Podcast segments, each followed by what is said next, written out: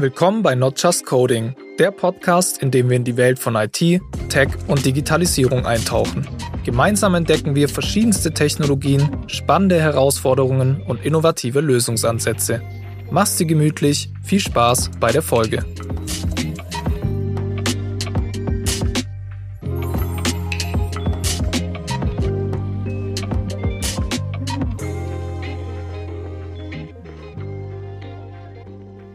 Hallo und herzlich willkommen zur neuen Folge Not Just Coding. Heute mit einem Industry Insight. Ich möchte gleich an meinen heutigen Gast weitergeben. Ich habe heute das Vergnügen, mit, mit Moritz Schiek zu sprechen. Hallo Moritz. Ja, servus Corin, hallo. Freut mich, dass ich hier bin. Ja, Moritz. Warum bist du denn hier? Warum habe ich dich als Gast angefragt? Ha, ähm, ja, weil wir zusammen arbeiten. Wir sind zusammen bei Bosch, äh, beziehungsweise du bist bei Novatec natürlich, aber ich bin bei Bosch und wir arbeiten im Projekt äh, Refine My Site von Bosch. Und das ist eine Software für die Baubranche, um auf der Baustelle kollaborativ Termine miteinander abzustimmen. Und da bist du in meinem Team äh, rund um das Thema BIM. Hm, rund um das Thema BIM. Damit kommen wir auch eigentlich zum heutigen Thema, denn heute soll es um die Digitalisierung in der Baubranche gehen. Und da spielt BIM, aber auch andere Themen eine wichtige Rolle. Bevor wir überhaupt dann mit dem Thema mal anfangen, mal kurz zu dir. Was machst du so? Wie bist, äh, wer bist du? Genau, also ähm, mein Name ist Moritz Schiek, ich bin äh, fast 37 Jahre alt, in einem Monat ist es soweit. Und äh, ich bin Architektur vom Studium her, habe ich studiert bis 2016 und ähm, genau, habe dann irgendwann meinen Weg so in den Bereich der Digitalisierung der Bauindustrie gefunden. Ähm, genau, und dann jetzt über ein paar Wege meinen Weg gefunden zu Bosch.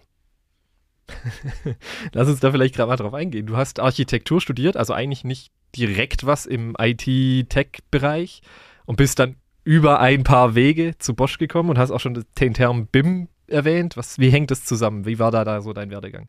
Ich habe äh, zwar Architektur studiert, aber dann relativ schnell im Studium schon gemerkt, dass mir, sag ich mal, das Entwerfen und so weiter, was da schon ein Schwerpunkt war an der Uni in dem Fall, Uni Stuttgart, äh, dass mir das nicht so liegt und habe dann ja mein, mein technisches Interesse, auch Interesse für Computer und so weiter, ne, als äh, jugendlicher Gamer und so, ähm, habe ich da irgendwie mit reingebracht und dann ähm, im Bereich Bildsynthese, also Renderings erstellen von Gebäuden, die es noch nicht gibt, schöne Bilder machen, wenn man so will, ähm, entdeckt und mir das selber beigebracht und mich sogar im Studium selbstständig gemacht.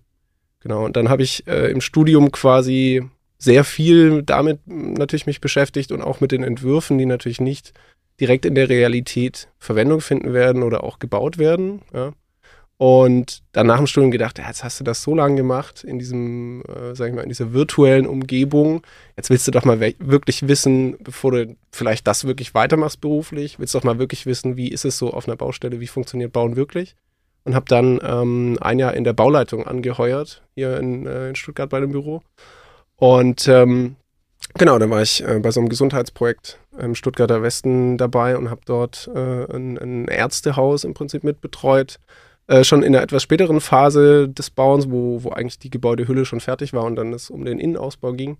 Ja, und das war, das war wirklich sehr spannend, weil, weil das war so der Real Reality-Check äh, für mich. Alles, was ich vorher so theoretisch wusste und so vielleicht aus der Praxis eben noch keine Ahnung hatte, war dann da plötzlich ähm, sehr präsent und alle Themen, die so mit Verzögerungen und Mängeln und, äh, und allem Möglichen zu tun haben, erlebt man da dann mal hautnah und das war wirklich, das war wirklich interessant, weil ich halt gemerkt habe, es gibt, ähm, es gibt Themen, die mit der Planung zu tun haben, die man verbessern kann. Es gibt Themen in der Kommunikation auf der Baustelle mit den Bauarbeitern, äh, mit denen, die das wirklich machen, was man verbessern kann. Und da kamen dann eben so zwei Themen für mich auf, die ich sehr interessant fand. Das eine war BIM und das andere Thema war Lean Construction bzw. Last Planner Methode. Ähm, kann man vielleicht nachher noch ein paar Wörter mehr dazu sagen. Und äh, da ich eben aber das mit 3D gemacht hatte, war das näherliegender, da ein bisschen weiterzumachen. Und ähm, genau, da habe ich dann quasi mich in BIM spezialisiert die folgenden Jahre. Genau. Und das jetzt äh, quasi mit, mit dem aktuellen, äh, mit dem aktuellen Job viereinhalb, fünf Jahre jetzt gemacht. Genau. Ja. Fünf, fünf Jahre im Umfeld BIM. Also nach Architekturstudium mal zu prüfen, wie, ich glaube, wir kennen das alle, nach dem Studium mal zu prüfen, was passiert denn jetzt in der Realität und nicht nur in unserem kleinen theoretischen Kosmos. Das, ich glaube, da haben viele Interesse dran, das sehen viele. Mhm. Und ich glaube, viele kommen raus, wie du, realitätsgeschockt, sage ich ganz gerne. Manchmal so ein Check ist immer ganz, ganz gerne auch ein Schock. Man lernt, also für mich war es immer so im Praktikum oder in diesen ganzen äh, praktischen Erfahrungen, habe ich deutlich schneller, deutlich mehr gelernt als in der Theorie. Klar mhm. war das theoretische Wissen notwendig, aber es war dann doch ein relativ schneller. War das für dich, kam das für dich auch so vor, dass du dann als in der Bauleitung saß und dachtest, oh Gott, okay, mein ganzes Studium ist eigentlich basiert auf einer Fassade, die es so noch gar nicht gibt, so in dem Sinne so. Ja, also ich glaube, das kommt darauf an, wo man studiert. Äh, wenn du an der Uni warst, wie ich das war, ich denke, dann ist der, der Fall noch ein bisschen höher sozusagen äh, oder tiefer. Ähm, einfach weil das Studium doch mehr auf, sag ich mal, wissenschaftlichem Arbeiten bzw. Entwerfen ganz konkret ausgelegt ist.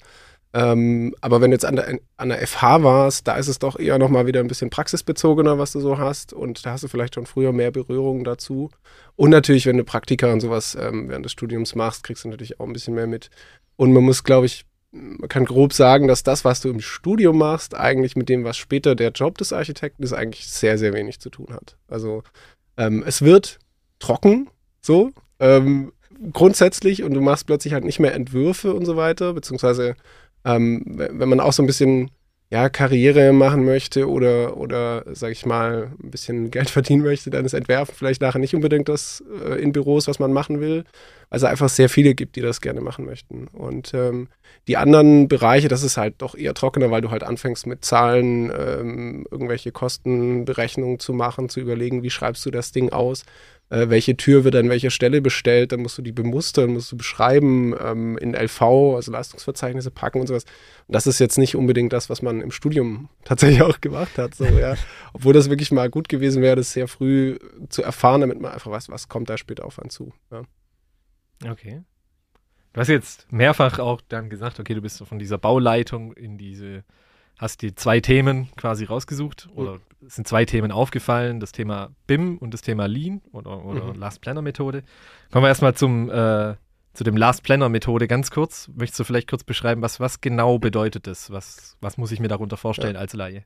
Also die Last Planner Methode ist im Prinzip eine kollaborative Terminplanungsmethode. Das heißt, äh, der Last Planner in dem Begriff sozusagen ist der letzte, der in der Kette ist, der Wertschöpfung und das tatsächlich auch ausführt. Also idealerweise der, der Arbeiter auf der Baustelle, der irgendwie den Putz an die Wand äh, packt. So, ne?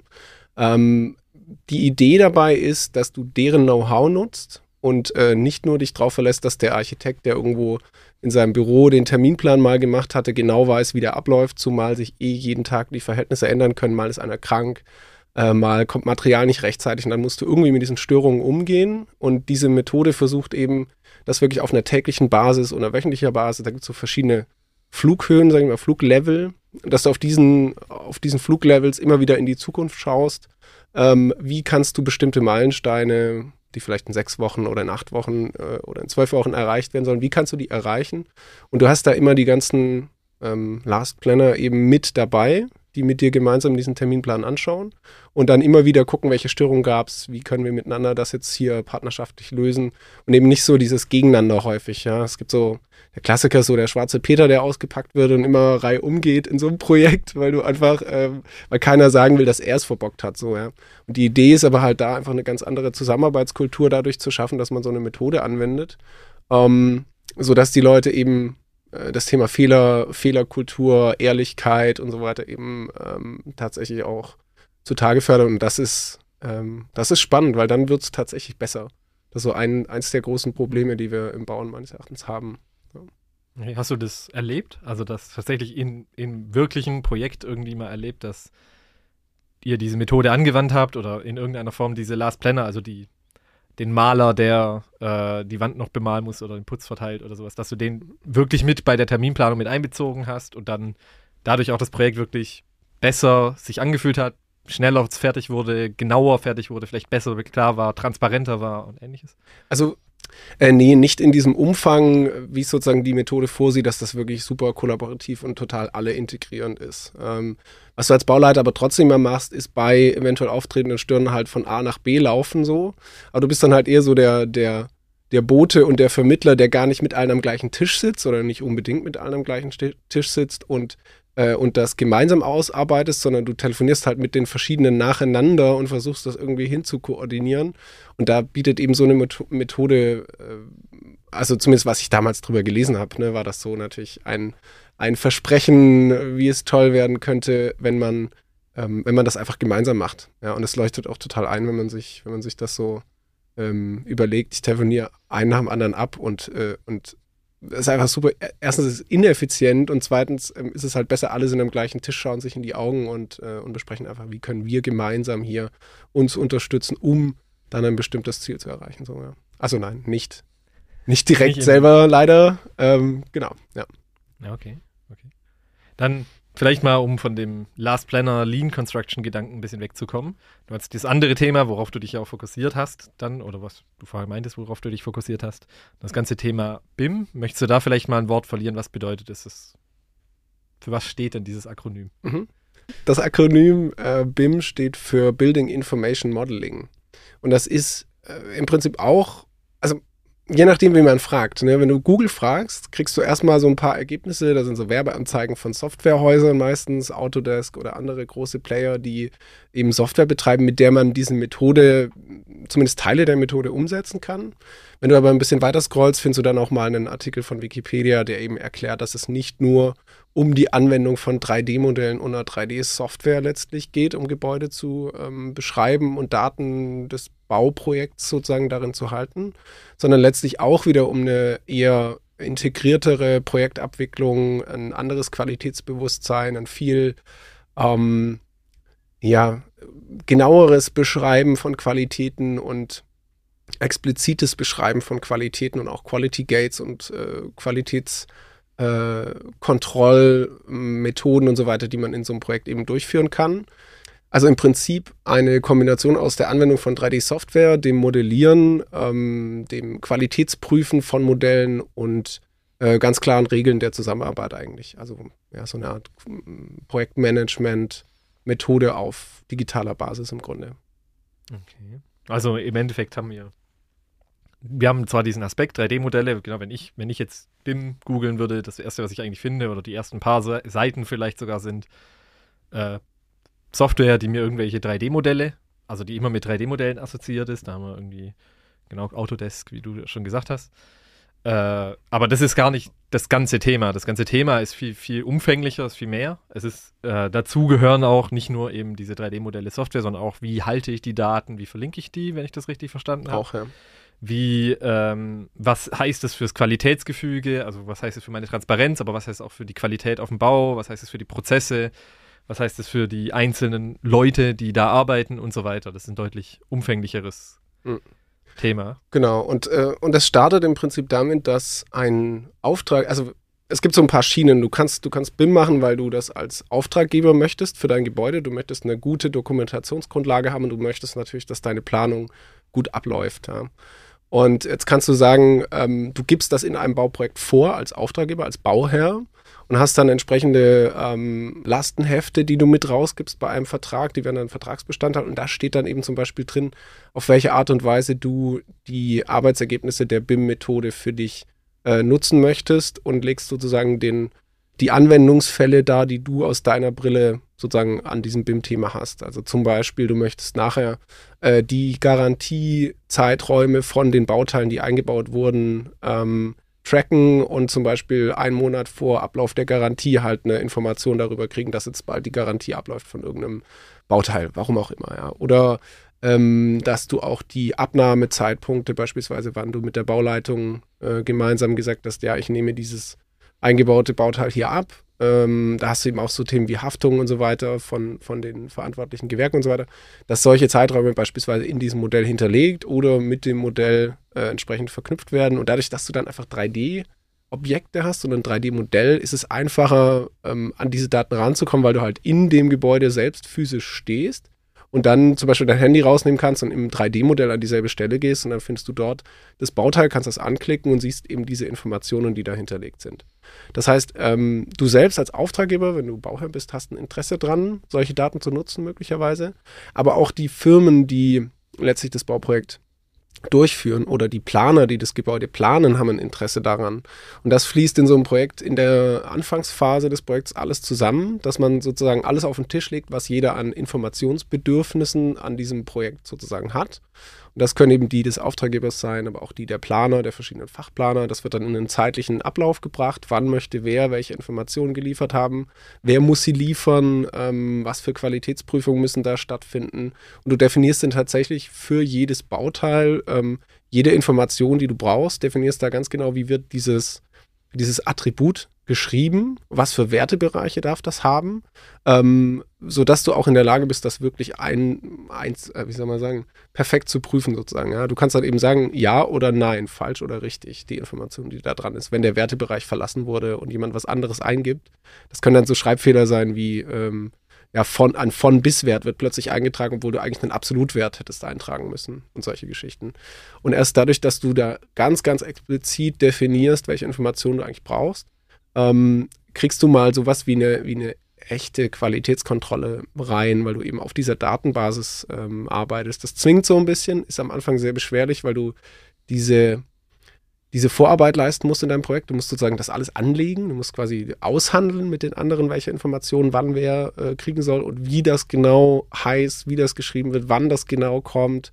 Das ist also relativ komplex, aber wenn man es einmal gemacht hat und dann konsequent eben während des Projektes weiter äh, weiter trackt, ähm, bin ich, also habe ich selbst gesehen, hast du eine viel höhere Qualität der, der Daten, die da einfach rauskommen, weil einfach nochmal jemand explizit draufschaut als Kontrollinstanz, aber auch schon im Schritt vorher die Leute ganz klar wissen, was sie denn zu liefern haben, zu welchem Zeitpunkt. Und das ist, das ist was, was die Baubranche, glaube ich, schon konnte vorher, aber was einfach dadurch nochmal viel, äh, viel stärker und viel transparenter äh, sichtbar wurde, dass es, dass es eben so, so präzise auch gehen kann. Ja, und dass man das auch, dass man das auch hinkriegen kann. Genau. Und das finde ich cool. Das hat mich, hat mich damals fasziniert, weil ich halt gemerkt habe, dass bestimmte Informationen nicht da waren. Da musst du halt immer nachfragen und du wusstest auch gar nicht, hatten wir die mal angefordert, diese Informationen und so. Das ist also ähm, sehr viel, eine, eine, sehr viel bessere Transparenz und so weiter in so einem Projekt. Ja. Okay. Du hattest es am Anfang kurz gesagt, dass es ähm, nicht nur für den Bau an sich ist, sondern auch, also während der Phase des Bauens wirklich interessant ist, sodass der, dass jeder weiß, der da auf dem Bau läuft und weiß, okay, da muss das noch hin, da muss dies hin, da muss jenes hin, genau nachgucken kann, ah, okay, das Bauteil wird erwartet oder das Teil wird erwartet oder die Farbe wird erwartet oder ähnliches, sondern dass es auch schon bei der Planung, da hast du dann die zusätzlichen Aufgaben, dass sich Leute darum kümmern müssen, okay, was welche Informationen will ich bis wann haben, was, welche Bauteile will ich denn verbauen, das muss ich schon abklären. Also es ist schon vor dem Bau in der Planung interessant, es ist während des Baus interessant und auch danach, wann laufen welche Garantien ab, welche Bauteile wurden verbaut, was ist was kaputt oder ähnliches. Das heißt, es ist mhm. ja schon ein, ja, ich sag mal, ein Prozess, ähm, mit diesen Modellen zu arbeiten und eben auch ähm, die Daten, die da drin stehen, zu nutzen und daraus eben entsprechende Informationen zu erhalten. Das ist ja schon auch ein, ein, Prozess, der den gesamten Lebenszyklus von so einem, von so einem Gebäude darstellt und so mitbehalten mhm. werden kann. Ja, ja, richtig, ja. Also du hast, ähm, du hast in den frühen Phasen des Projekts halt eine, sag ich mal, also das ist das Schöne, du musst nicht sofort alles reinknallen. Ja? Das wird, glaube ich, häufig missverstanden oder hält die Leute manchmal am Anfang von so einem BIM-Projekt ähm, auf, äh, indem sie gleich am Anfang versuchen, da wirklich alles reinzuknallen, was nur geht an Informationen. Und das ist, das ist äh, schwierig bis äh, bis riskant, das überhaupt zu versuchen, weil du dich einfach verzettelst und du hast so früh oftmals die Informationen nicht. Gleichzeitig, wenn du sie hast, kannst, kannst du sie natürlich schon früher vielleicht da reinhauen, ja. Ähm, die Idee ist aber, das eben in so verschiedenen Level of Detail, Level of äh, Information Stufen sozusagen einzubauen und dann zu definieren, ab welchem Zeitpunkt im Projekt willst du denn welche Informationen eigentlich ähm, überhaupt erst anfangen, da reinzubringen. Das heißt, vorher prüfst du die auch nicht, sondern erst ab dem Zeitpunkt wird dann geprüft, ob diese Information jetzt da ist. Also das ist schon, schon ganz cool, weil du dann nicht ähm, vom Groben ins Feine bewegen kannst und eben ganz am Anfang auch im Gebäude, was die Geometrie angeht, erstmal nur rudimentäre, ähm, rudimentäre Bauteile einbaust, wie zum Beispiel eine Wand, die aus einer Schicht besteht, obwohl die später in vier Schichten aufgeteilt wird. Ja. Das kannst du halt peu à peu dann ähm, erweitern im Projekt und ähm, ja, das, das, das, dadurch kann man den Einstieg auch relativ einfach gestalten, weil du halt nicht sofort diese, diese 100% ähm, liefern musst, sondern peu à peu. Ja. Hm, okay. Und du kannst vermutlich schon schneller mal so einen Einblick behalten, okay, was sind denn die Dimensionen von diesem Projekt? Wie groß wird es denn jetzt wirklich? Sind es, ist es mit dem, was wir anfänglich mal geschätzt hatten, ist es überhaupt noch auf einer Linie oder sind wir schon lange genau. über das drüber? Wie ja, das, genau, das, das Schöne ist, ähm, häufig fängt so ein Projekt dann wirklich damit an, dass jemand von der Auftraggeberseite sich Gedanken gemacht hat, welche Räume er braucht. Also wenn es ein Krankenhaus ist, willst du halt drei Stationen. In den Stationen gibt es so und so viele Betten. Das heißt, du brauchst so und so viel Zimmer. Es gibt ein paar, äh, paar Einzelzimmer, es gibt ein paar Gruppenzimmer und so weiter. Und dadurch ähm, entwickelst du dann, da guckst du auch nochmal drauf als Architekt mit deinem, mit deinem Auftraggeber. Und dann hast du aber eine Liste, zum Beispiel kannst du jetzt diese Liste, das ist dann eine Excel-Tabelle beispielsweise, kannst du halt in so ein CAD-Programm äh, importieren und dir dann so Würfel bauen lassen automatisch von dem Tool über eine kleine Automatisierung. Und dann kannst du diese Würfel anfangen hin und her zu schieben. Die haben dann unterschiedliche Farben, je nachdem, was für eine Art von Raum sie sind und so weiter. Dann kannst du dir da eben schon mal grob, ohne überhaupt irgendwie Mau ähm, Mauern, äh, Wände bauen zu müssen, kannst du, äh, kannst du schon mal kurz so die Raumkonfiguration austesten. Und wenn du dann das wirklich mit dem Kunden einmal durchgesprochen hast und gesagt hast, okay, Abteilung bla ist im Obergeschoss, das andere ist im Erdgeschoss, okay, irgendein Bereich, der, der kein Tageslicht braucht, ist im Untergeschoss, ne, dann, dann hast du das schon mal, obwohl du fast keinen Aufwand hattest, sozusagen äh, so ein Modell zu erstellen. Und ähm, dann kannst du erst anfangen, sozusagen weiterzugehen und dann anfangen, okay, jetzt machen wir mal die Wände rein und dann äh, geht es halt so peu à peu weiter. Ja. Hm, und dann kann man zusätzlich vermutlich dazulernen, so, okay, jetzt machen wir die Wände rein, wir sehen, okay, es ändert sich vielleicht was, irgendwie der Raum passt dann doch nicht dahin. Wir können auf Änderungen entsprechend auch reagieren, nehme ich an. Also das ganze Thema Change Management, wie ja, richtig. Gleichzeitig willst du in so einem Prozess aber auch nicht, nicht immer wieder alles hinterfragen, was schon mal beschlossen wurde. Weswegen es auch interessant ist oder ja, wichtig ist, den Auftraggeber ähm, einzubinden und äh, quasi in die Verantwortung zu nehmen, dass wenn er einmal gesagt hat, ich will das so und so, dass er dann nicht äh, irgendwie ein halbes Jahr später plötzlich nochmal alles umschmeißt. Klar, das passiert immer, aber die Idee ist, dass du dadurch, dass du so ein 3D-Modell hast ähm, und dass du möglichst viele Informationen da ständig rein und rausschießen kannst, dass es nicht so weit kommt, dass der Kunde jetzt ähm, eine, eine schlechte Entscheidungsgrundlage hatte und deswegen Dinge ändert, sondern dass du ihm immer schnell mal im 3D-Modell den Raum zeigen kannst, er sich da besser reindenken kann, ähm, du schnell ihm eine Liste rauslassen kannst, um Dinge zu prüfen, Varianten schnell ähm, ändern zu können, um zu checken, okay, was soll es sein, sodass du einfach diese Technik nutzt, um, um möglichst viel Transparenz in alle Richtungen Richtung eben zu bringen und dann aber eben auch zu sagen, okay, ist jetzt festgelegt und jetzt äh, geht es quasi weiter, jetzt gehen wir sozusagen in der Detaillierung eine Stufe tiefer und äh, ändern hoffentlich nicht mehr so viel aus den Stufen davor, weil du halt dann immer wieder bei, äh, bei Null anfängst, zumindest in Bereichen. Ne? Hm. Und das ist, das ist vor allem dann, by the way, schwierig, wenn man ähm, planungsbegleitend schon anfängt zu bauen oder äh, baubegleitend noch plant, was auch häufig vorkommt, dass man quasi äh, mit der Planung im UG anfängt und dann schon mal ähm, im UG anfängt, so zu betonieren und irgendwie ähm, auch sogar Schächte und so weiter auszubilden, wo dann Technik läuft. Und wenn du dann halt in den oberen Stockwerken nochmal viel änderst, äh, kann es halt sein, dass es schwierig wird, das, was schon in Beton gegossen ist, dann nochmal zu ändern. Deswegen ist eigentlich so die Grundidee von BIM, lieber länger zu planen, genauer zu planen, aber dann halt auf der Baustelle wirklich nur noch durchzuziehen und nicht mehr ähm, das, was du eigentlich geplant hast, nochmal äh, noch ändern zu müssen, weil man dann erst sieht, wie es geworden ist, so ungefähr. Sondern wirklich zu sagen, wir planen jetzt einmal, dann sind wir fertig mit Planen und dann bauen wir. Aber das äh, in, in der Reihenform ist, äh, ist leider noch nicht, noch nicht so wirklich möglich, weil ja. das, ja, ist einfach, äh, geht noch nicht so gut heute. ich glaube, das wird nie Aus verschiedenen wirklich, Gründen. Ja, ich würde sagen, es wird vermutlich nie so wirklich gehen, weil dann ändert sich doch was, der Auftraggeber ändert was, die Klar. Konditionen ändern sich. Und dann muss man eben doch nochmal eine Entscheidung treffen, die man vorher vielleicht nicht so getroffen hätte, weil man gesagt hat, ah, hm. das ist hier fertig geplant, hier ist es jetzt so, das funktio funktioniert vermutlich nirgends. Äh, du hattest jetzt auch schon, schon gesagt, äh, so BIM aus der Sicht, so als Architekt plane ich damit, ich, ich nutze das, um mal so einen groben ersten Schuss quasi zu erzeugen, mal so ein bisschen zu sehen, okay, das sind so die Räume, die ich brauche, das ist, so können wir die anordnen, so können wir irgendwie die drei Stationen anordnen und so weiter, für ein Krankenhaus zum Beispiel. Mhm. Und dann hat sie auch schon gesagt, okay, und das Ganze dann auf dem Bau, wir hatten es jetzt auch gerade wieder mit dem, okay, der Plan ist fertig, das ist ja eher das, was dann so ein Architekturbüro vermutlich eher macht. Und dann der Bauherr, beziehungsweise die Bau, äh, die der Interessent würde dann vermutlich das weitergeben, sozusagen, hier ist der Plan, baut und baut mir das bitte wir haben das jetzt also in so einem 3D-Modell und dann würde der, der auf der Baustelle jemand da durchlaufen und wirklich gucken, okay, in unterschiedlichen Granularitäten, sage ich jetzt mal, von, okay, das sind die Wände, die da hin sollen. Ich fange mal an, die Wände so zu bauen, zu hin. Das sind die Leitungen, die von da nach da gehen sollen. Mhm. Kann ich mir das so vorstellen, dass das dann auch, also dass ein, wirklich Leute auf der Baustelle sich das nehmen, wirklich mal so reingucken und sagen, ah, okay, das muss noch dahin und dann mal anfangen, das zu bauen? Oder ist es dann auch da noch so die Adaption eher so ein, äh, ich habe jetzt das Modell, daraus erzeuge ich dann quasi eine Teileliste und irgendwelche Angaben und horrende Seiten PDF und dann hier bitteschön. Ja, und vor allem 2D-Pläne. das so, der 2D-Plan ist das, wo, wo alle, die im BIM irgendwie arbeiten, mal irgendwann weg wollen. Aber äh, das geht zum Beispiel heute auch noch nicht. Also du hast, du hast einfach die, ähm, die Arbeiter auf der Baustelle, die sind einfach gewohnt, ähm, 2D-Pläne zu lesen. Es ist manchmal auch einfach eine klare, ein klarerer Transport der Information, einfach weil es visuell halt einfach ist, sage ich mal.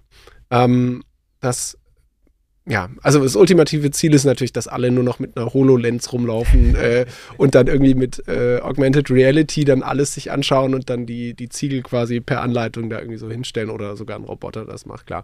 Aber da sind wir noch nicht. Es gibt äh, ultra viele Pilotprojekte, die, die ähm, alles Mögliche in der Richtung ausprobieren und da auch echt gute Erfahrungen sammeln. Ähm, es gibt coole Hardware, die, die zum Teil, glaube ich, auch schon ich weiß nicht, ob die schon wirklich serienreif sind, aber zum Beispiel so einen kleinen, so einen kleinen Roboter, dem gibst du die CAD-Daten, äh, irgendeinen Vermesserpunkt und dann wuselt der dann wie ein Staubsaugerroboter durch dein Gebäude und zeichnet die, ähm, die, äh, die Wände auf dem Boden ein als Doppellinien. Ja, das heißt, du weißt dann nachher, okay, das heißt, du weißt dann nachher, hier muss ich jetzt eine Wand bauen und dann kann, müssen die Leute quasi nur noch durchlaufen, sehen dann auf, der, auf dem Boden so diese Umrisse aufgezeichnet und wissen dann, okay, da muss ich jetzt anfangen. Das ist, das ist schon wirklich cool und ähm, wenn du es hinkriegst, diesen, diesen, sag ich mal, diesen Bogen zu spannen von der Planung dann wirklich auf die Baustelle raus, das, äh, ja, das ist so das Riesenziel von allen eigentlich. Ja. Okay. Ich kann mir vorstellen, dass da auch die meiste Information verloren geht und dass dann so Tools wie BIM sehr hilfreich sind, weil man die Informationen in irgendeiner Form gesammelt hat und nur noch jetzt nur noch wissen muss, wie bringen wir sie zu den Punkten, wo sie hin soll. Genau, das, ja, das ist halt auch die Herausforderung, weil du eben, ne, du hast da Menschen auf der Baustelle, ähm, du, du musst es schaffen, diese neu, neuen Methoden sozusagen verträglich da irgendwo zu implementieren. Und das geht halt nicht über Nacht, vor allem nicht in der, äh, sag ich mal, in der Breite. Also, dass einzelne Pilotprojekte das machen, das funktioniert, da hast du aber natürlich nochmal einen ganz anderen ähm, Aufwand, der gar nicht so skalierbar ist. Also du kannst jetzt nicht ähm, ein Pilotprojekt direkt vergleichen mit mit, sag ich mal, ähm, ja, vielen Baustellen gleichzeitig, in denen du versuchst, genau dasselbe zu machen. Dafür hättest du das Personal niemals. Ähm, deswegen gibt es so ein bisschen die, die Vorreiter, die alles mögliche austesten und wirklich sehr, sehr viel Aufwand reinstecken und coolen Scheiß machen, muss man wirklich so sagen, ja. Ähm, aber, äh, und, und das Interessante ist, wir sind gerade in der Branche an einem Punkt, wo ähm, wo wir sozusagen diesen Peak einmal erreicht haben, dass, dass man bewiesen hat, man kann ganz viel machen, man kann wirklich ultra coole Projekte machen. Man kann da alle BIM-Anwendungsfälle durchführen, die man sich nur so ausdenken kann und, und wirklich die toll präsentieren und eben erzählen ähm, ähm, und den Beweis liefern, dass das funktioniert. Und dann kommt sozusagen ähm, das, das, wo wirklich die Herausforderung aus meiner Sicht anfängt, nämlich das dann in der Breite zu skalieren und beispielsweise in einem großen Bauunternehmen ähm, tatsächlich auf alle Projekte mal auszurollen. Und das funktioniert halt nicht so, dass du jetzt sagst, so und diese 20 Anwendungsfälle, die wir jetzt in den Piloten mit irre Aufwand gemacht haben, die skalieren wir jetzt ähm, auf alle Projekte gleichzeitig, sondern nee, da fängst du quasi an, okay, jetzt äh, versuchen wir mal nur die 2D-Pläne in jedem Planungsprojekt direkt aus dem 3D-Modell rauszulassen, ohne dann noch äh, in AutoCAD in 2D dann noch was drüber zeichnen zu müssen. So. Und das machst du erstmal in die Breite und dann kommt sozusagen der nächste Anwendungsfall. Türlisten ähm, sind, je nachdem wie homogen oder äh, inhomogen deine, sag ich mal, dein, dein, dein Unternehmen funktioniert, kann es halt sein, dass an Standort A äh, es einen Türlistenstandard gibt, der, ähm, weiß nicht, 20 Parameter ABC enthält und an einem ganz anderen Standort kann es sein, dass die mal irgendwann diese Liste auch genutzt haben in einer früheren Version und dann aber ihren eigenen kleinen Feature Branch, wenn man so will, äh, was diese Türliste angeht, ausgebaut haben. Und da heißen dann die Parameter anders, die Wertebereiche sind anders. Ähm, es ist vielleicht mal eine Freitexteingabe statt ein Auswahlwert dort vorgesehen für den gleichen, für die gleiche Eigenschaft letztlich. Also Feuerwiderstandsklasse zum Beispiel. Ja. Wie gut hält eine, äh, ein Bauteil Feuer aus? Okay, das kannst du jetzt Feuerwiderstandsklasse ausgeschrieben nennen. Du kannst es aber auch Feuer nennen, ähm, und je nachdem, wer diesen Listen, diese Listen macht, ist halt mit den anderen vernetzt oder halt nicht vernetzt. Deswegen brauchst du in einem größeren Unternehmen, äh, größeres Bauunternehmen beispielsweise, brauchst du halt Standards. Und diese Standards zu entwickeln, ähm, nachdem du erstmal so ein bisschen Wildwuchs hattest, weil alle mal so gleichzeitig angefangen haben, das ist eine ganz schöne Herausforderung. Und deswegen da so peu à peu mal zu sagen, okay, wir ziehen jetzt, wir ziehen jetzt hier mal ein paar Dinge glatt, ist halt nicht nur ein Glattziehen von den Informationen im Modell oder den Eingabetools in dem Modell, sondern auch vom Prozess. Das heißt, äh, am Standort B ist diese Liste halt zum Beispiel auch abgestimmt mit deren Bestellsystem. Und wenn du jetzt diese Liste änderst, musst du auch das Bestellsystem wieder die Schnittstelle anpassen, solche Geschichten. Das kann ganz schön einen Rattenschwanz nach sich ziehen. Und deswegen ähm, ist das wirklich, äh, ja, ist das sehr herausfordernd. Ja. Und du musst irgendwie alle mitnehmen auf diesem Weg, behutsam. Ähm, das Thema Change Management eben auch mit berücksichtigen und so weiter. Also ja, es ist ein echt äh, sehr vielfältiges und spannendes Thema. Ja.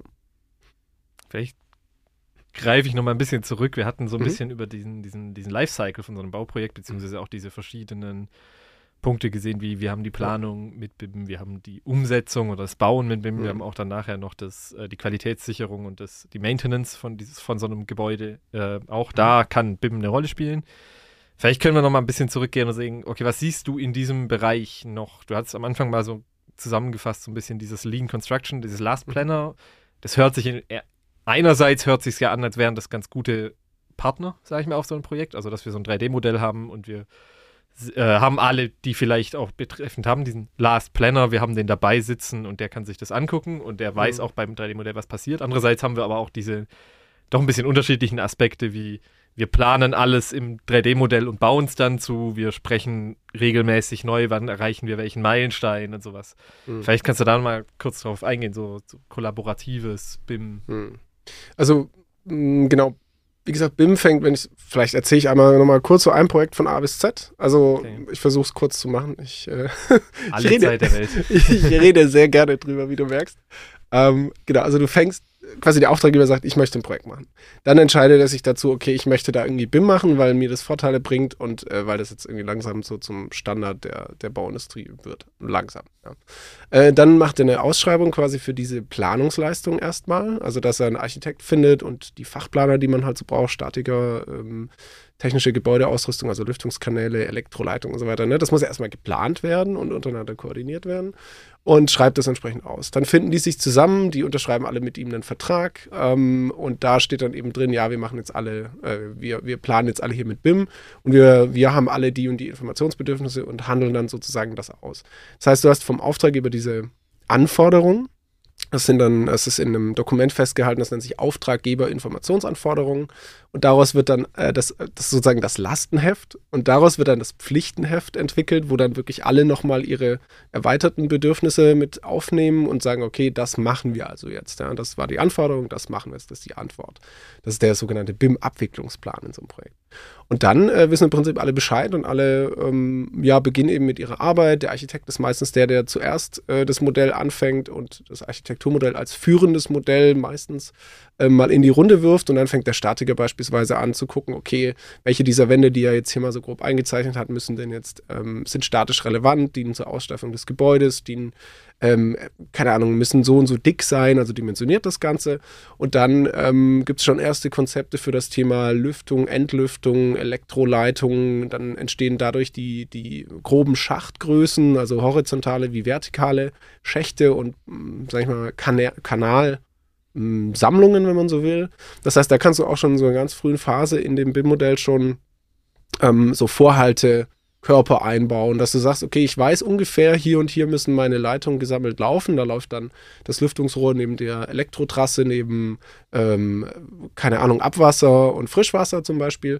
Äh, und das hat ungefähr einen, einen, ähm, einen Raumbedarf von weiß nicht, ein auf, ein auf anderthalb Metern, so Höhe, Breite und läuft direkt unter der Decke und schießt jetzt hier einmal quer durch mein Gebäude durch. Davon gehen dann immer wieder Ausfädelungen nach oben in irgendwelchen Schächten, mm, um dann in den oberen Stockwerken auch wieder jeweils im Stockwerk ausgefädelt zu werden aus diesem Kanal und dann in dem äh, Gebäude grob weiterzulaufen. Und du kannst eben diese groben Dinger schon mal vorsehen, ähm, bestückst die idealerweise auch mit ein bisschen mehr fiktivem Raumbedarf, weil du eh weißt, da kommt noch ein bisschen was dazu.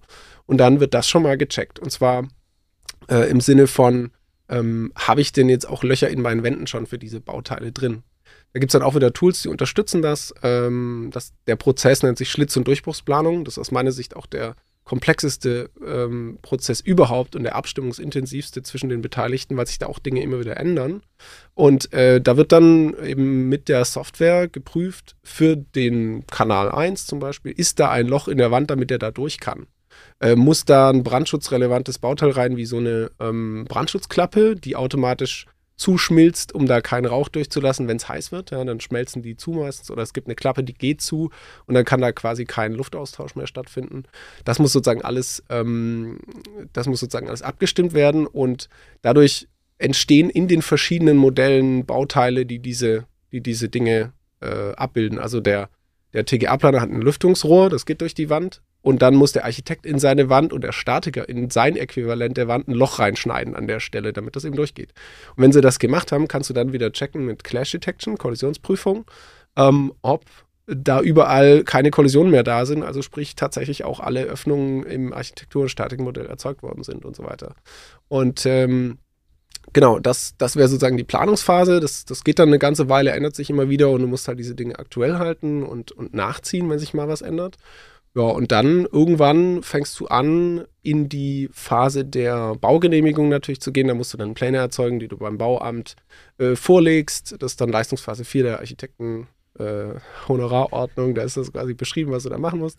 Und äh, dann erzeugst du eben Pläne, Listen und alles, was notwendig ist, um die Baugenehmigung zu kriegen.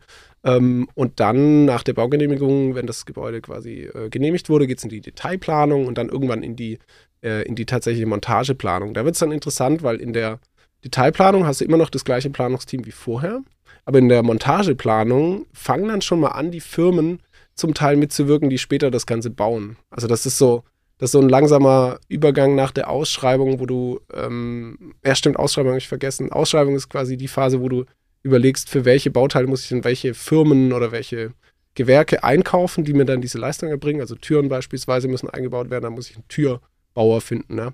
Dann musst du quasi Türlisten erzeugen, Stücklisten erzeugen mit diesen Türen, damit der ein Angebot drauf machen kann.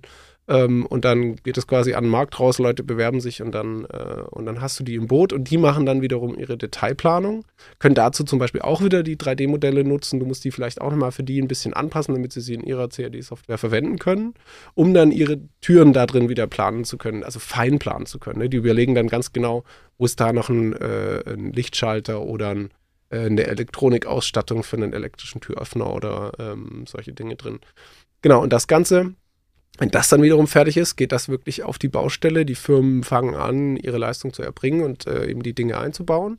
Und da kann halt auch zum Beispiel wieder, nehmen wir das Beispiel von der Türe wieder, ähm, wenn jetzt wenn es der Typbauer ein 3D-Modell hat, kann er halt in dem 3D-Modell beispielsweise die Situation der Türe vorher begutachten, weiß dann, okay, in dem Stockwerk habe ich drei Türen, das sehe ich dann da direkt, kann die filtern. Und dann weiß ich schon, okay, die Tür hat das, die Tür hat das und das als Ausstattung. Ähm, und, und ich kann dann dieses Bauteil anklicken und mir eben auch nochmal die Detailpläne rausziehen, weil die irgendwo hinterlegt sind, verlinkt sind. Und ich kann dann eben von diesem zentralen Ort äh, ähm, auf diese Daten zugreifen. Beispielsweise kannst du auch am Ort der Installation QR-Codes aufhängen. Und diese QR-Codes nutzen, um dann auf die Daten zuzugreifen. Also ähm, hast einen QR-Code an der Stelle, wo die Tür eingebaut werden muss. Du scannst ihn mit dem Handy ab, zack, geht die Seite auf, das 3D-Modell geht auf, ähm, wo du diese ganzen Informationen dazu findest. Ähm, und, und dann siehst du die Einbausituation und solche Geschichten. Kannst da alles Mögliche noch äh, in der Datenbank dann damit verknüpfen. Ja, genau. Und äh, wenn das dann fertig ist, hatte ich vorhin schon ganz kurz angerissen, ähm, hast du vielleicht das Thema der Abnahme, ähm, irgendwelche Mängelabarbeitungen noch, die gemacht werden müssen, wo dann auch wieder Informationen hinterlegt werden an diesen Bauteilen. Okay, hier und hier ist noch ein, da ist ein Kratzer drin, da muss bitte die Blende ausgetauscht werden. Da ist, äh, keine Ahnung, ist irgendwas noch nicht fertig installiert, fehlt noch eine, eine, ein Abdeckblech oder so. Dann kannst du quasi so einen Pin an dieses Bauteil machen und äh, diese Informationen dann weiterschicken an die beteiligten Firmen und die wissen dann, ah, okay, da müssen wir jetzt noch das und das äh, das und das ähm, reparieren. Ich habe das zum Beispiel damals äh, auf der Baustelle von Hand gemacht in der Excel-Tabelle und dann irgendwie noch die Bilder mit dran gefügt und dann äh, irgendwie musste dann da so äh, einfügen, welches Bild gehört jetzt zu welchem Mangelpunkt und dann musst du diese Liste filtern, damit sie dann zu dem Gewerk gehört und dann musst du irgendwie dafür sorgen, dass der kommt und all, möglichst viele von diesen Punkten an dem einen Tag, wo er dann kommt, mal erledigt, weil alle, alle Handwerker sind überlastet, haben zu viel Zeug, ja, und dann ähm, kriegst du die halt nicht so schnell für so Kleinigkeiten am Ende irgendwie auf die Baustelle. Und genau bei solchen Dingen kann das helfen, denen eben auch helfen, ähm, transparent sofort zu wissen, was alles zu tun ist, gut dokumentiert, das auch dann direkt äh, dort finden zu können und so weiter. Es ähm, bietet echt in allen möglichen Richtungen dann äh, ziemliche Vorteile. Ja.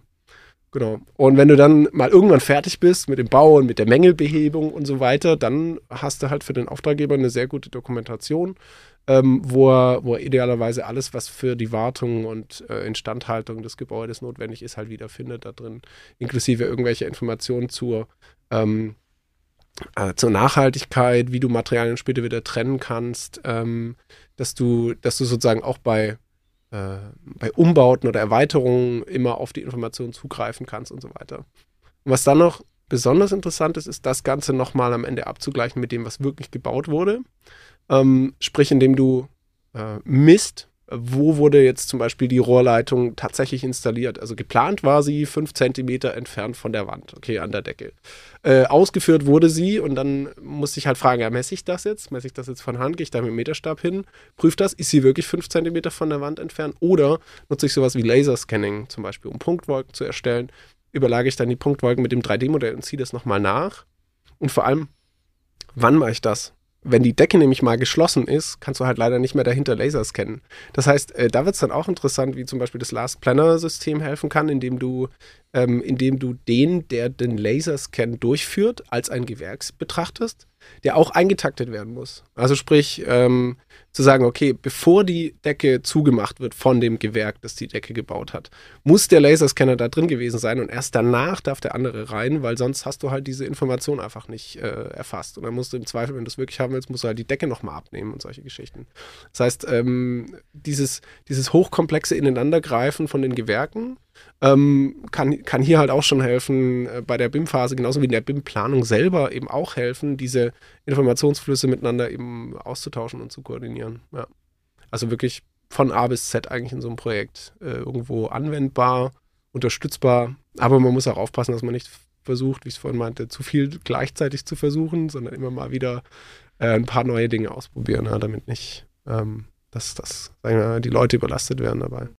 Klingt nach einem feinen, feinen Lauf zwischen ich kipp auf die eine Seite und mache vielleicht zu wenig, habe zu wenig Daten und habe dann das Problem, dass ich nachträglich irgendwie eine Menge nachziehen muss, beziehungsweise irgendwie noch ja, die Decke wieder abhängen muss, um doch nochmal was zu messen oder sowas. Zu, ich habe zu viel gemacht am Anfang, habe jetzt einen kompletten Plan, aber es steht nichts und das Budget ist eigentlich auch schon weg. Äh, aber ich habe alles geplant, also von dem her, es gibt ein 3D-Modell von dem, was sie da bauen wollten. Es gibt halt nur das Gebäude nicht. Also klingt nach einem feinen, äh, feinen Grad, den man da so erreichen muss, Absolut, wo, der, ja. wo der liegt. Klingt auch nach einer recht großen Herausforderung, die, die mit diesem ganzen, mit diesem Modell, mit diesen ganzen äh, Ideen kommt. Also mit äh, sowas wie BIM, sowas Mhm. wie Lean Construction oder, oder äh, Last Planner jetzt in dem Fall. Also klingt nach sehr viel Abwägung auf dem Bau, so was brauche ich jetzt wirklich, was muss vorweg geplant sein, wo kann ich auch einfach sagen, der Last Planner wird schon wissen, was er tut, solange wie es nicht komplett aus dem Nichts kommt, also äh, Mhm. mitten im Raum vielleicht eine äh, Lüftungsschacht durch den Raum durch, warum nicht, ne?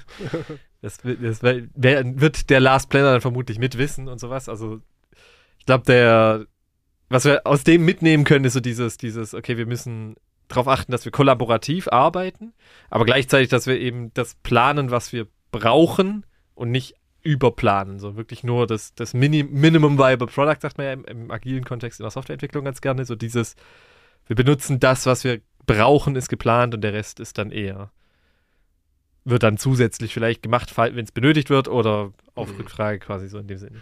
Ja, und ich meine, ja, auf jeden Fall. Und ich glaube, ein großer Part davon ist voneinander lernen und voneinander lernen wollen. Ja. Es hilft halt nichts, wenn der Architekt sagt, so, äh, das ist mein Terminplan und äh, nichts anderes gilt und ähm, du, du darfst mir hier nicht reinschwätzen, weil ich bin der König des äh, Terminplans, so, ne? Das funktioniert halt leider nicht, ja, weil du, weil du so viele Unwägbarkeiten immer hast und da eben eine Offenheit zu haben, das ist ähm, aus meiner Sicht ein gemeinsames, ein gemeinsames Projekt, da einen, einen, sag ich mal, Einstellungswandel hinzukriegen. Also von gegeneinander wie wir es vielleicht in der Vergangenheit sehr viel hatten, hin zu einem Miteinander einfach, ähm, um, um gemeinsam jeden Tag zu lernen, was ist jetzt das Richtige, was wir tun können. Ja, und nicht, dass einer quasi denkt, ähm, die Wahrheit mit Löffeln äh, gefressen zu haben. So, ja. Das ist, das finde ich super spannend, weil da eben noch mehr drin steckt als nur die Anwendung von irgendwelchen digitalen Tools oder digitalen Methoden, sondern eben auch wirklich so ein echter, äh, ja, so ein echter Wandel in, in der Art und Weise, wie wir miteinander arbeiten. Ja. Und das ist schön, ja. Finde ich gut. Ja, es ist, es, ich als Softwareentwickler, weil das ist mein Job, äh, ziehe ich da viel, wie, viele Parallelen so aus der agilen Softwareentwicklung, dass man eben doch häufiger mal mit den betroffenen Personen, Kunden, Nutzern, Nutzergruppen und ähnlichem redet, statt einfach anzunehmen, wir wissen schon, wird schon, wir sind die Experten in dem Feld, sondern mehr, okay, was möchte er denn überhaupt haben? Wir sind zwar für die Umsetzung zuständig oder wir sind äh, mhm. äh, auf dem Bau jetzt, wir bauen das Ganze dann, aber es ist immer noch die, äh, wer baut es, wer plant es, wie wird es gehandhabt, wie, die müssen miteinander reden, um eben irgendwie ein gemeinsames Verständnis, ein gemeinsames Wissen aufzubauen. Mhm. Und auch ein gemeinsames Projekt und auch ein bisschen gemeinsame Verantwortung dafür haben, dass eben jeder weiß, okay, ich leiste hier volle Arbeit, weil ich bin nicht nur eine Woche da, mache, keine Ahnung, die zwei Sockelleisten fertig und gehe dann wieder und habe dann nie wieder damit zu tun und ver verziehe mich dann. Und wenn mich jemand fragt, war ich nie da. Mhm. Sondern auch eben so ein bisschen dieses Werteverständnis, okay, ich, ich habe da mit Einfluss an dem Bauprojekt, ich möchte, Voll. dass das gelingt mhm. und so weiter. Ja, und der kann, wenn du das gerade, genau, und da kann weil du es gerade sagst, die, die Baubranche auch wirklich viel von der Softwareindustrie tatsächlich lernen. Ne? Wir hatten bei uns ähm, eine Studentin, die Vibuti, schaut da dann nicht Vibuti, ähm, die ähm, eine Masterarbeit bei uns geschrieben hat äh, zum Thema Lean und Agile, die Verbindung davon. Also eine Lean Construction, Last Planner, äh, und das in Verbindung mit ähm, der Agilität, sozusagen der Scrum-Arbeitsweise so ein bisschen. Und sie hat da so ein Framework entwickelt, wie man sozusagen das Beste aus diesen zwei Welten äh, zusammenbringen kann. Weil du brauchst, in so einem Bauprojekt musst du einerseits diese Stabilität fahren und wirklich das bauen, was geplant wurde, ja, damit du eben nicht ständig alles nochmal ändern musst. Aber du musst auch gewappnet sein für Dinge, die sich ändern, ne, wo wir wieder bei dem Thema Scrum und so weiter sind und äh, und da reagieren können. Und deswegen ist das, ist das wirklich super spannend, sowas zu beobachten, wie, ähm, wie, könnt, wie könnten da Learnings aussehen, ja, die, man, die man eben übernehmen kann. Jetzt hast, bist du ja quasi ein Paradebeispiel dafür. Du hast Architektur studiert. du hast Architektur studiert und hast dann in der Bauleitung gearbeitet und warst also auf dem Bau und bist jetzt in einer Softwarerolle als in dem Fall PO, als Product Owner in so einem agilen Kontext. So, was hast du denn da, mhm. was, was kannst du vielleicht mitnehmen, was kannst du vielleicht mitgeben für beide Seiten? Mhm. Ja, also ich glaube, zuallererst kann man das Thema Prime Directive nennen. Das fand ich, also mir war ehrlicherweise vorher die Softwareindustrie überhaupt kein, Be also klar weiß ich ein bisschen, was die Softwareindustrie ist, aber ich kannte halt weder Scrum noch sonst irgendwelche Methoden und ähm, das war super interessant, da, äh, da eben einzutauchen und das eben kennenzulernen. Also ich habe dann den PSPO 1 gemacht ähm, und eben auch durch Learning by Doing halt so ein bisschen das Handwerk des, äh, des Product Owners oder Topic Owners, wie ich ja heiße, ich bin Topic Owner für mich, äh, gelernt und ähm, ich fand ich fand diese Prinzipien, die dahinter stecken, eben so cool und allen voran eben dieses Prime Directive, dass du sagst, jeder hat eigentlich immer ähm, im Sinne das Beste für das Projekt zu tun, sozusagen, ja, und immer so vollen Einsatz zu geben und immer davon auszugehen, quasi immer diesen Vertrauensvorschuss zu geben. Das ist, das ist für mich so ein Punkt, den man, den man wirklich im Bauen ähm, hinkriegen muss, dass man immer sagt, nee, eigentlich die meinen es nicht böse, die handeln halt irgendwo aus einem, aus einem gewissen Zwang vielleicht, sind überlastet, äh, irgendwie die Terminkoordination hat nicht so gut funktioniert, deswegen ähm, können die auch ihre Termine beispielsweise nicht mehr einhalten und da eben nicht so mit der Peitsche drauf loszugehen, wenn einer dann nicht äh, liefert oder nicht liefern kann, ja? äh, sondern eher halt zu sagen, hey, wir wollen hier eine andere Kultur haben und wir, ähm, wir, wir helfen einander, das zu erreichen und wir tun das Bestmögliche, damit du deine Prozesse hier auch stabil durchführen kannst und so weiter. Ja, das war wahrscheinlich so das, das größte Learning in dem Sinne hin zu mehr Partnerschaftlichkeit und einem echten äh, ja, Teamgedanken, wenn man so will. Ja.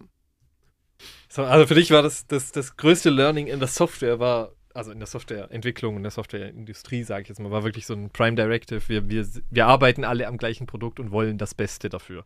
Ja, genau. Zumindest das mal anzunehmen Mhm. und entsprechend. Ja, aber leider wird es halt sehr häufig angenommen, ja, wenn du das sagst, ah ja, jetzt kommt er schon wieder nicht und äh, der hat ja keine Ahnung, was jetzt hier damit ausgelöst wird und dann äh, fangen, fangen dann halt manche Bauleute vielleicht an, wütend zu werden und, äh, und auf die Leute zu schimpfen oder auch die anderen Beteiligten und ne, dann sind wir wieder beim Schwarzen Peter und so weiter, wo wir eigentlich ja, äh, ja sagen wir, kulturell weg von, von weg von. Ja. Also ich finde, ich finde, ja, wenn man es runterbricht, das war so eins der Dinge, einfach weil das so ein kulturell ganz anderes Ding ist. Ähm, und was du natürlich da auch siehst, und das beim Last Planner finde ich das auch, äh, du hast halt die Expertise deiner, deines Teams. Äh, irgendwie, du hast einen Frontend-Experten, du hast einen Backend-Experten, jemand für Infrastruktur, die wissen alle echt sehr genau, was sie da tun. Ähm, bis zu einem gewissen Grad. Natürlich weiß nicht jeder immer alles, aber deswegen bist du ja zusammen und kannst dich gegenseitig so ergänzen und dann eben voneinander lernen.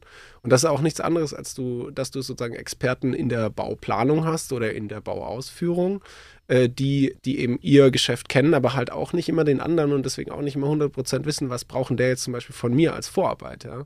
Und äh, da hilft halt nur Kommunikation. Und das ist zum Beispiel das, was wir in, in Scrum haben, die, die Daily Huddles, die Daily Stand-Ups, äh, wo du miteinander ähm, kurz dich updatest und direkt sagst, ah, hier bin ich aus irgendeinem Grund ähm, behindert gerade und kann dieses Ding nicht durchführen, irgendeinen, äh, irgendeinen Vorgang. Helft mir mal, wie könnte ich da weiterkommen? Ja, und dann stecken alle ihre Hirne zusammen so und überlegen sich irgendwie eine Lösung, unterstützen sich gemeinsam.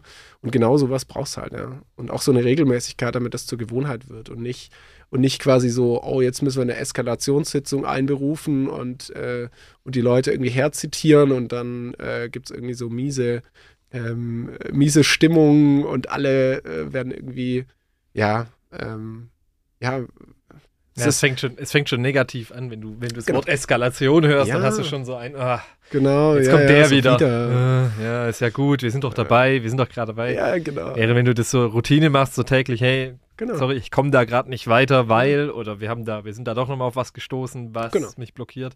Ja. Dann ist es gleich viel freundlicher formuliert, viel. Ja, ja.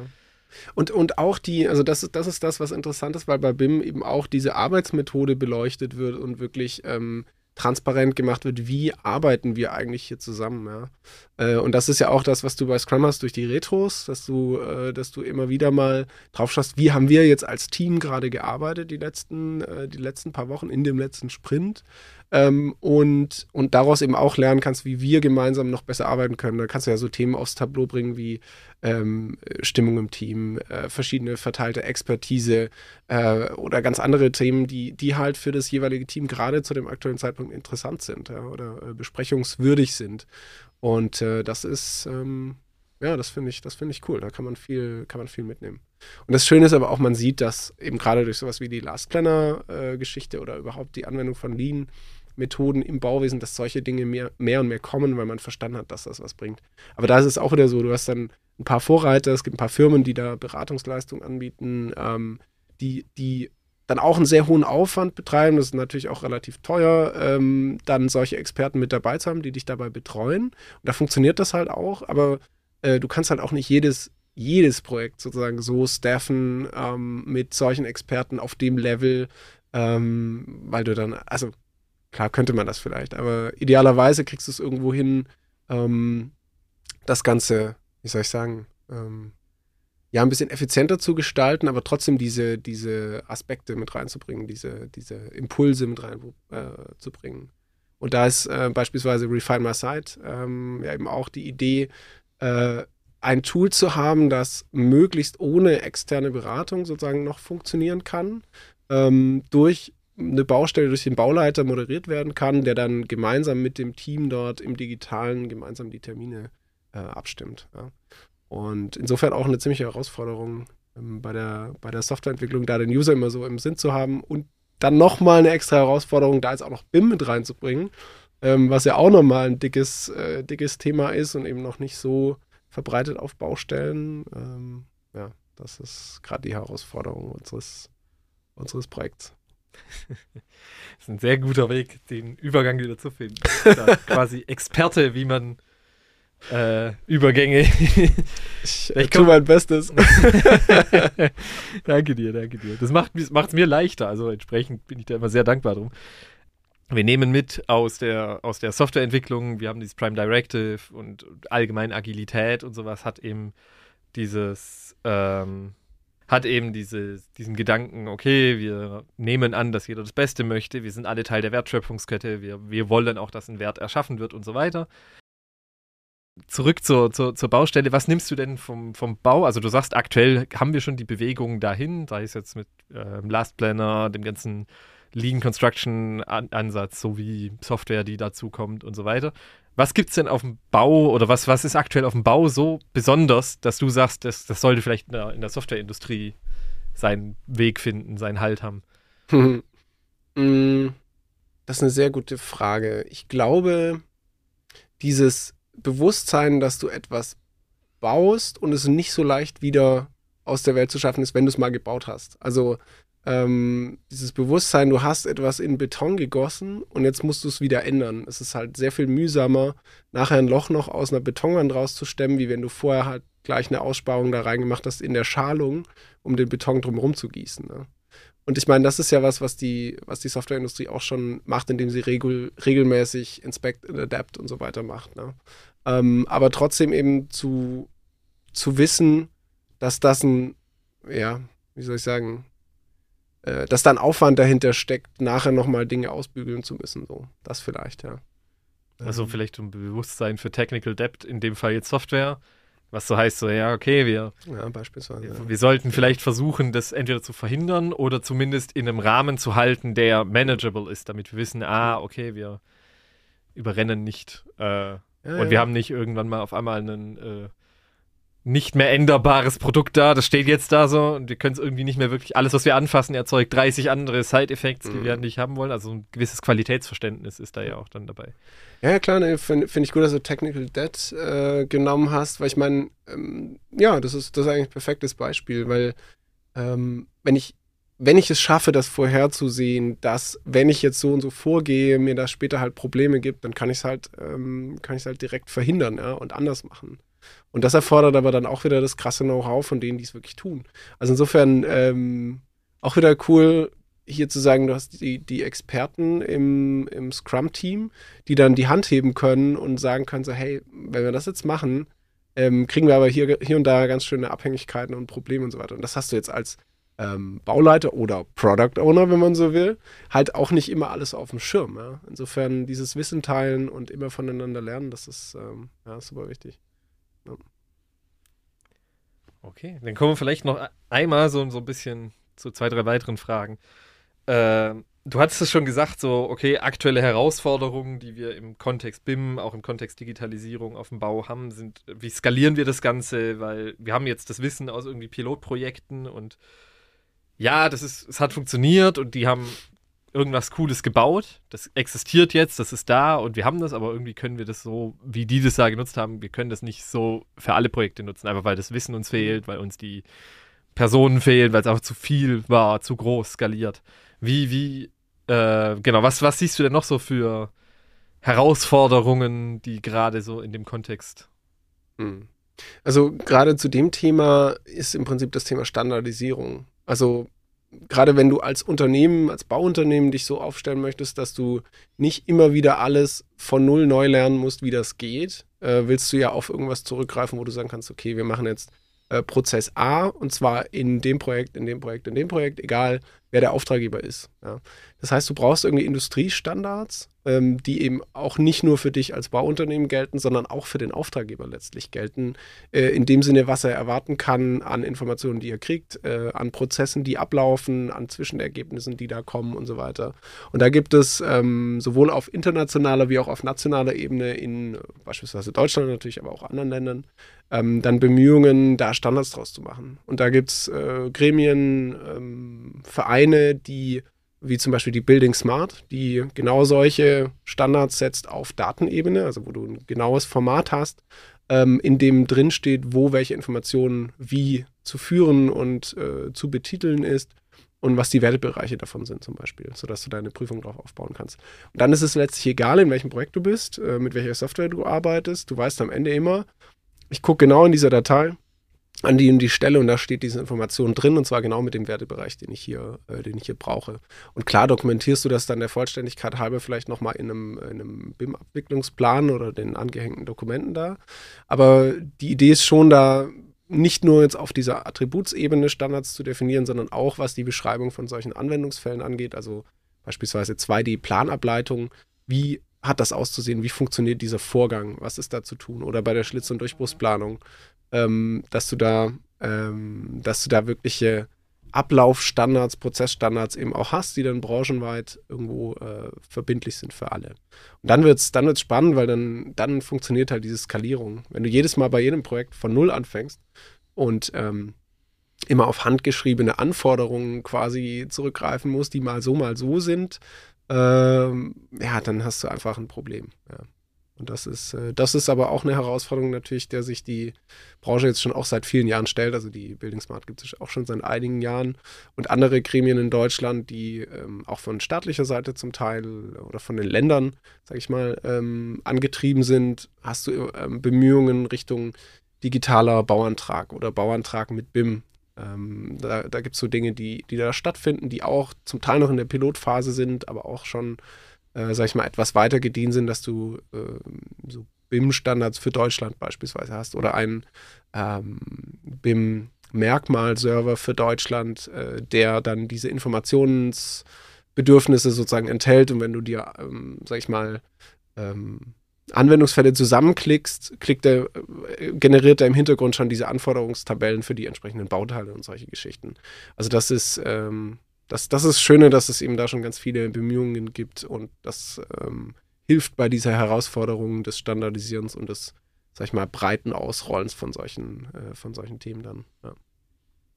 Okay. Also Standardisierung und auch für die Skalierbarkeit in dem Sinne. Ja, natürlich. Projekte wissen, ja. wie es ja, ich meine, stell dir vor, du hast, du hast irgendwie fünf Projekte und in jedem Projekt musst du völlig unterschiedlich vorgehen. Dann kannst du weder, ähm, weder die gleichen Leute sofort in dem anderen Projekt irgendwie einsetzen, noch ähm, hast du irgendeine Vergleichbarkeit von Vorgängen oder kannst du auch optimieren parallel, ja. Sondern es ist immer dann irgendwie anders. Und äh, das Spannende ist ja, dass, dass der Bau ähm, eigentlich auch ein, bis zum Stück weit ähm, wiederholbar ist, aber das gar nicht so gesehen wird. Also äh, viele Architekten betrachten jedes Gebäude als ein absolutes Unikat, von dem sie quasi noch nie irgendwelche Teilbereiche in einem anderen Projekt schon jemals durchgeführt hätten. So, als ob ich noch nie eine Türliste gemacht hätte in einem anderen Projekt. Ne? Kommt immer wieder vor, wird trotzdem häufig so gesehen und es liegt ähm, meines Erachtens viel daran, dass die Konstellation der Projektbeteiligten ähm, und die Zusammenarbeitsweise der Projektbeteiligten ähm, letztlich ganz stark von, den, von dem Individuum, das da in dem Projekt mitarbeitet, abhängt. Ähm, das, ist, das ist eigentlich so der größte Faktor, dass du, dass du den Faktor Mensch da drin hast und äh, diese, diese Komplexität, die plötzlich durch das, äh, sag ich mal, Zusammenwürfeln von Projektpartnern in dem Projekt eigentlich entsteht. Und äh, da können eben Standards total helfen. Wenn diese Büros jetzt alle, die Fachplaner alle schon fünf BIM-Projekte gemacht haben nach dem immer gleichen Standard, ist das sechste BIM-Projekt halt jetzt wirklich keine Herausforderung mehr. Und jeder weiß genau, was er da, äh, was er da sozusagen zu tun hat, was die Erwartungshaltung von den anderen ist und so weiter. Ja, also wenn jetzt jeder das zum allerersten Mal macht oder den ersten Piloten da gemeinsam macht. Ja. Okay. Ja, sehr interessant. Vielleicht noch eine abschließende Frage wenn du, wenn, wenn ich mich jetzt nach diesem Podcast für BIM, Baubranche, Lean Construction, Last Planner oder sonst was interessiere, was sind so Punkte, die ich mir definitiv merken muss? Wo, wo, wonach sollte ich googeln? Weil, wie gesagt, am Anfang hatten wir es gesagt, wenn ich jetzt nach BIM google, dann finde ich recht schnell mhm. Autodesk und äh, Softwarehersteller für irgendwelche 3D-Modellierungssoftware. Aber es ist mhm. nicht unbedingt das, worüber wir jetzt ja gesprochen haben, was eher Prozesse sind, eher mhm vielleicht andere Gedankengänge, andere Ideen innerhalb der Baubranche. Mhm. Wonach sollte ich da googeln? Was sind so die, die Punkte, die ich suchen soll, die Punkte, die ich mir durchlesen sollte? Mhm. Ja, ich glaube, ich glaube, du hast schon viele der Begriffe genannt. Also ich denke, BIM ist so einer der populärsten Begriffe, weil es eben ja so eine offensichtliche Änderung des Vorgehens von 2D auf 3D ist, mit dem ganzen Thema Information dazu. Ähm, das andere wäre, ja, wie du sagtest, Last Planner, Lean Construction Management. Ähm, dann gibt es aber auch noch äh, IPD, Integrated Project Delivery. Das ist sozusagen die die, äh, die Krönung von dem Ganzen, wo du wirklich mehr Parteienverträge in einem Bauprojekt machst, wo auch die Ausführenden Teil des Vertrags sind und eben nicht nur der, äh, der Auftraggeber, ähm, sag ich mal, in der, im Zentrum steht und mit jedem einzelnen Vertrag hat, sondern jeder hat mit jedem sozusagen einen, äh, ein Vertragsverhältnis und es gibt Bonus-Malus-Systeme, ähm, wo eben gute Leistung, gute Kollaboration, gutes Miteinanderarbeiten eben belohnt wird von allen Beteiligten. Das heißt, das fördert das nochmal auch monetär eben. Ähm, ja, und ich glaube, ähm, das waren so, das waren so die Begriffe. Klar, Baurobotik, ne, ist natürlich auch so ein Riesenthema. Ähm, da gibt es ja schon einige von Hilti und ein paar andere ähm, Bauroboter, die dann auf der Baustelle irgendwelche Arbeiten übernehmen können. Ähm, ja, irgendwie der 3D-Betondruck, äh, da gibt es ja lauter Gimmicks. Also ich glaube, bei YouTube wird man so zu Trends recht fündig. ChatGPT weiß mittlerweile auch einiges über, äh, über solche Themen. Ähm, ja, und ich glaube, es gibt ein paar coole Podcasts, die man sich auch mal reinziehen kann, ähm, die sich speziell mit dem Thema Digitalisierung in der Bauindustrie äh, entsprechend befestigen, äh, beschäftigen. Genau. Wir können ja in die Show Notes können wir ja, ja Links reinpacken. Ein Übergangsmeister, perfekt. Das wäre mein Vorschlag gewesen. Wir werden natürlich ein paar Links, ein paar Informationen in, auch in die Show Notes packen, da findet ihr das. Was ihr da auch findet, ist, ich werde da dein LinkedIn-Profil, nehme ich mal an, ja, verlinken. Dann wirst mhm. du da also falls es noch Fragen gibt, Anmerkungen, Ideen, immer gern Herrn damit. Ich nehme an, Moritz ist da sehr offen für. Sehr gern. Kann sich jeder melden und äh, dann erzähle ich auch so einen langen Monolog wie jetzt gerade. Also wenn ihr selber auch einen Podcast machen wollt, Moritz ist bereit ja, ja, genau. als Gast jederzeit einzuspringen. Ich freue mich drauf. Ja. Ja. Und sonst möchte ich mich bei dir bedanken für deine Zeit. Danke, Corinne. Hat mir, mir sehr viel Spaß gemacht. Mich bei den Zuhörern bedanken, dass sie die Zeit genommen haben, sich das anzuhören. Und Vielen Dank, Moritz. Danke, Corvin. Dankeschön für die coole Gelegenheit, mit dir ein bisschen über äh, die, die Trends im digitalen Bauen zu quatschen. Hat mir viel Spaß gemacht. Mir auch. Dankeschön. Das war eine weitere Folge von Not Just Coding. Wir hoffen, dass dir die Folge gefallen hat und du wieder spannende Einblicke und neues Wissen dazu gewonnen hast. Lass uns gerne eine Bewertung oder Feedback da und teile den Podcast mit allen Menschen, die auch davon profitieren könnten. Mach's gut, bis zum nächsten Mal.